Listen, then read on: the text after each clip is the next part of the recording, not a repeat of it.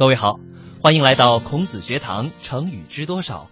说真的，虽然我知道中国的成语不全都是四个字的，有三个字的、两个字的、五个字的，还有六个字的。可当我去查找相关资料的时候，才知道原来我们多字的成语也是相当丰富的，那是一点儿也不输给四字成语。所以呢，今天我就继续在丰富的成语海洋中为大家寻找多字成语。希望这些智慧的成语之光能够陪您度过一个充满知识和趣味的半小时时光。将欲取之，必先予之。春秋末期，晋国国内政局动荡，诸侯贵族与王公大臣之间的斗争此起彼伏，其中以赵、魏、韩、中行、智、范六家的势力最为强大。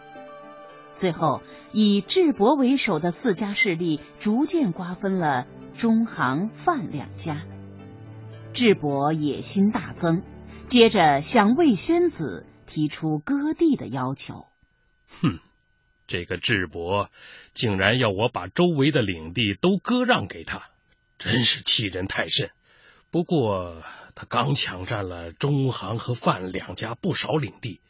现在势力明显强过我呀，我该如何是好呢？魏宣子一时也想不出好的办法，苦恼不已。这时，有个名叫任章的谋士向他献上一计：“君侯何不将计就计，先假装满足智伯的要求呢？”智伯狼子野心，一旦把领地给他，肯定是拿不回来的。这样做太冒险了。君侯，智伯现在气焰狂妄，一旦他尝到甜头，一定会骄傲得意，更加贪得无厌，四处伸手抢占别家领地的。到那个时候，其他几家肯定会为了自己的利益联合起来对付智伯的。嗯，到那个时候，以我们几家的兵力收拾那样一个孤立而又骄傲轻敌的智伯，肯定一举将他剿灭。正是如此。周书中说啊，将欲败之，必孤辅之；将欲取之，必孤与之。想要打败他，他必须姑且帮助他；想要夺取他呢，必须姑且给予他。现在啊，我们给智伯一点土地，那是为了今后彻底击败他呀。嗯，妙计，妙计呀！就这么办。魏宣子听从了任章的建议，马上划出一些土地给了智伯。后来，智伯的行为果真引起了赵、韩两家的警惕，他们联合魏宣子一起消灭了智伯。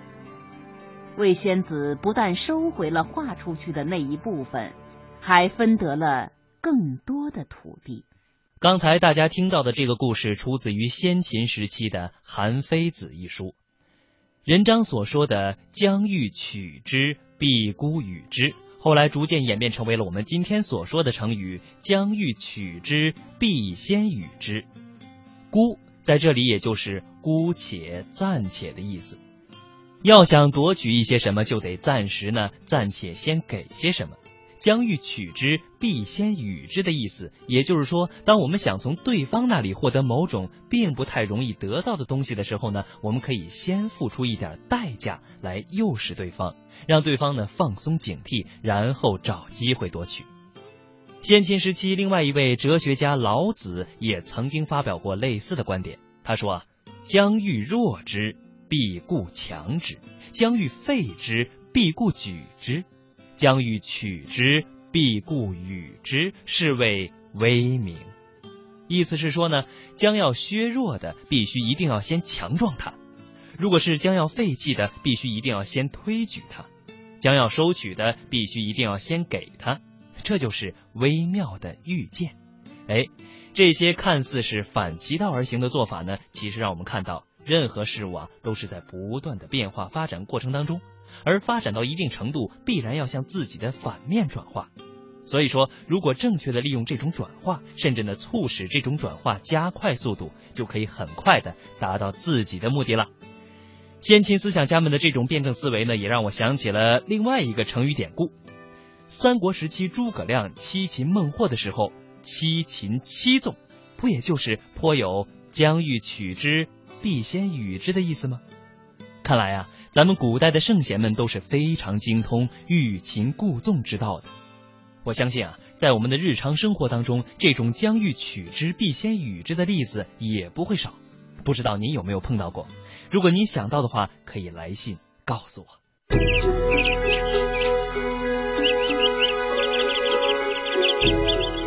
春眠不觉晓，闻啼鸟。夜来风雨声。成语知多少？成语知多少？让我们一起欢度快乐的成语时光。成也萧何，败也萧何。韩信是秦末汉初的著名军事家，他从小饱读兵书，练得一身好武艺。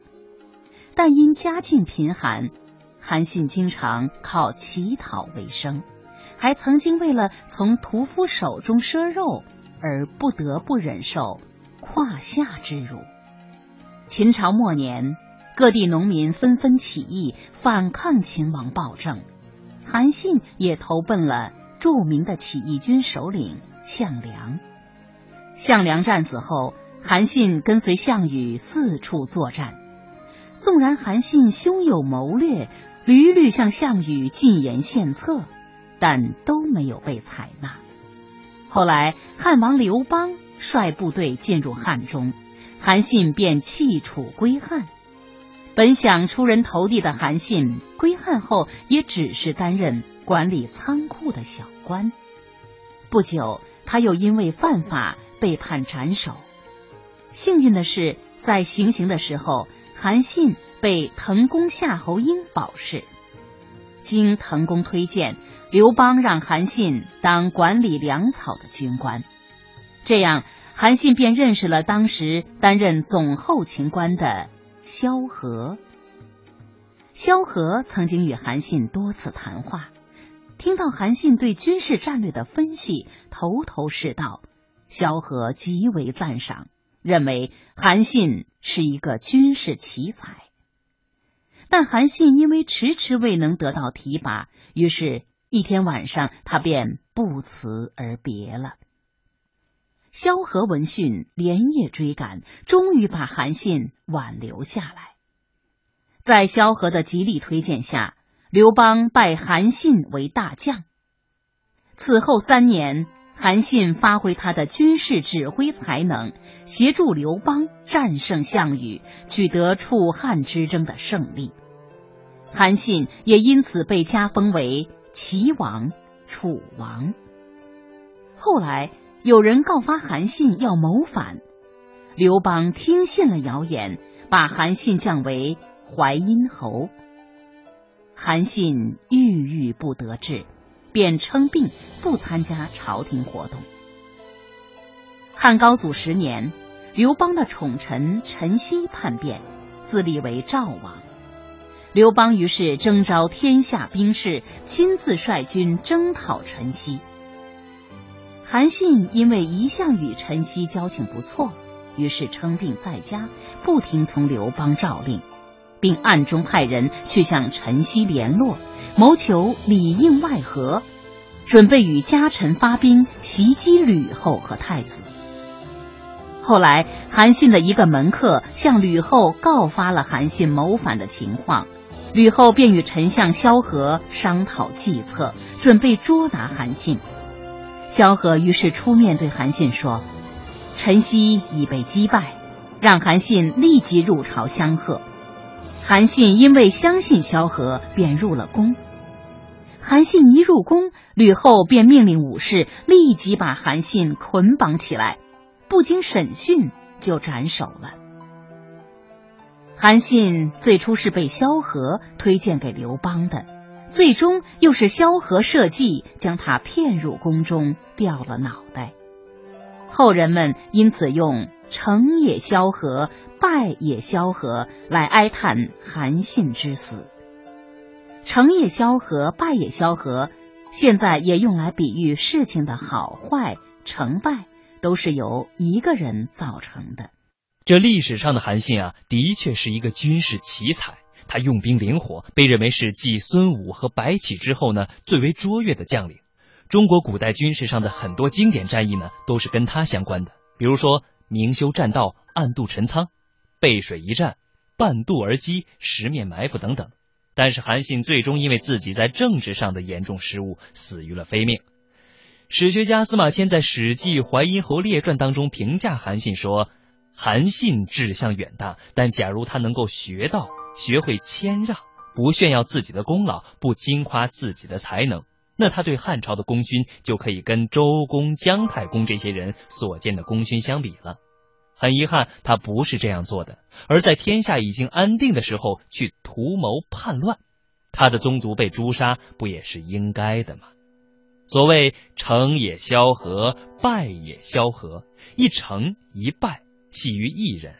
这看起来似乎有一些宿命的感觉，但其实功过是非、利害得失，谁又能真正算得清呢？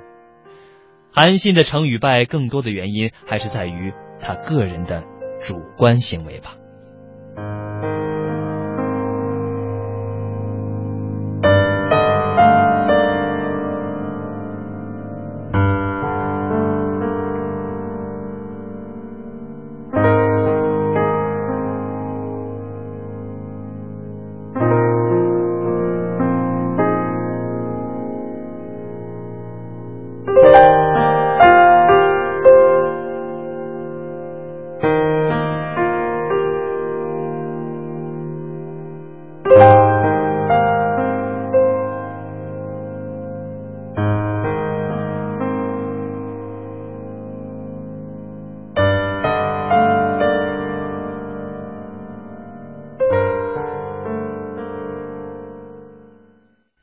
为玉碎，不为瓦全。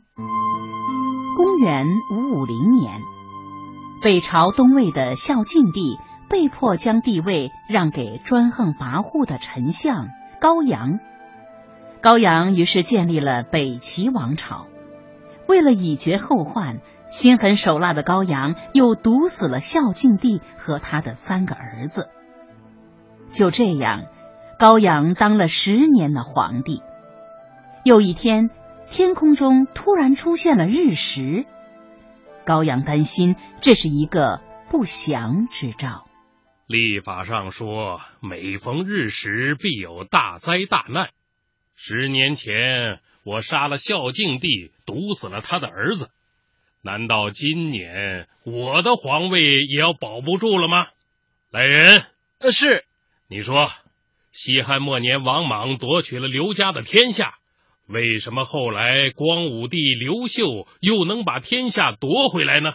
呃，这、这、这、这，陛下，这这要怪王莽自己了。谁叫他没有把刘氏宗室全都斩尽杀绝呢？嗯，有道理。给我下诏，把东魏宗室近亲全部处死。啊，呃，陛下。东魏宗室近亲人口达七百多，全部处死，恐怕恐怕会遭到天下百姓议论吧。哼，谁敢多言，一并处死！凶残的高阳下令处死了全部东魏宗室近亲，就连婴儿也无一幸免。消息传开后。东魏宗室的远房宗族也非常的恐慌，都害怕什么时候高阳的屠刀会砍到他们头上。哎呀，这可怎么办？皇帝下一个肯定拿我们开刀呀！是啊，我们只是远方宗族，以前也没享受什么皇族恩泽呀。你你说，怎么现在是掉脑袋的事儿，就让咱们给赶上了呢？哎呀，快想想办法，有什么办法没有啊？这时，有个名叫袁景安的县令。想出了一个办法，各位，各位，我看呐，这眼下要保命的唯一办法，就是请求陛下准许咱们脱离袁氏，改姓高氏。我们如果和当今皇帝同姓，同姓可就是同族啊，这样他肯定不会杀我们了。哎，你们说是不是？行吗？这样，在中国古代，姓氏是一个家族的象征，谁都不可以随便更换。袁敬安的提议虽然得到一些人的应和，但大家始终都不敢下定决心更改姓氏。袁景安的堂兄袁景浩更是坚决反对这种做法。怎么能用抛弃本族改用他姓的办法来保命呢？大丈夫宁可玉碎，不为瓦全。我宁愿死而保持气节，不愿为了活命而忍受屈辱。哎呀，景浩说的有道理，就是啊，非常有道理。人谁无死啊？我们不能为了一条性命，就连祖宗姓氏、家族门楣都不要了。对呀，你们，你们这，哎呀，这是愚蠢呐！袁景安为了保全自己的性命，竟然卑鄙的把袁景浩的话报告给了高阳。高阳立即逮捕了袁景浩。并将他处死，而袁景安因告密有功，被高阳赐姓为高氏。他不仅保全了性命，还升了官。可是人们都鄙夷袁景安，认为他是一个无耻的小人。宁为玉碎，不为瓦全，意思就是呢，宁可像玉器一样被打碎，也不能把自己当做陶器来保全性命。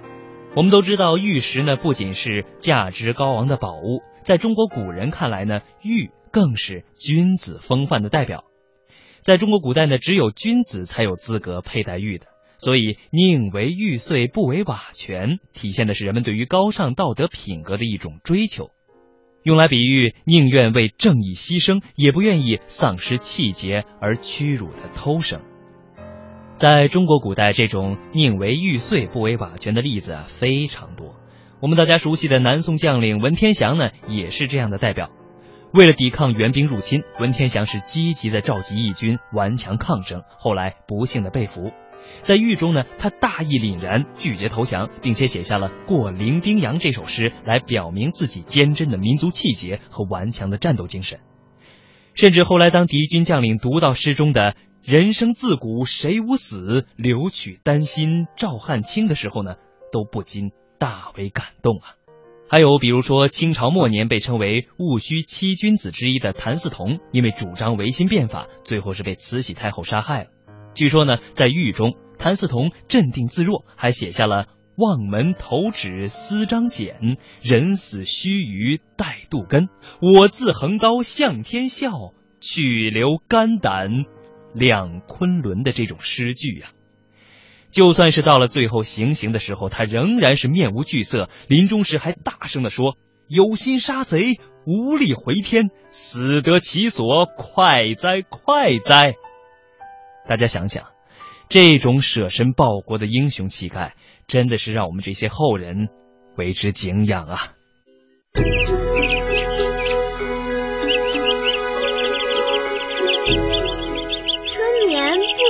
晓，处处闻啼鸟，夜来风雨声。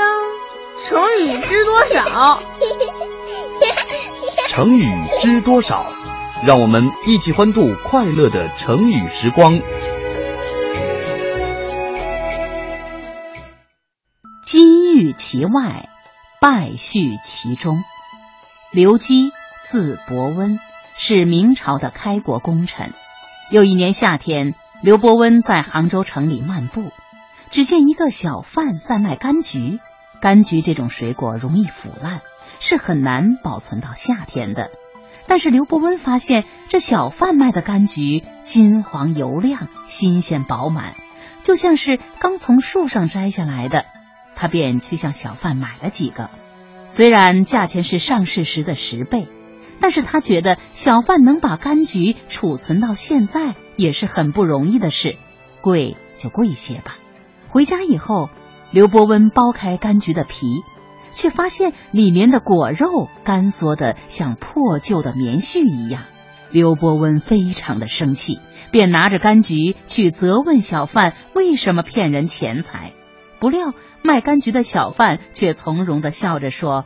我靠卖这样的柑橘为生，已经有好几年了，买的人很多，谁也没有说什么，就是先生您不满意。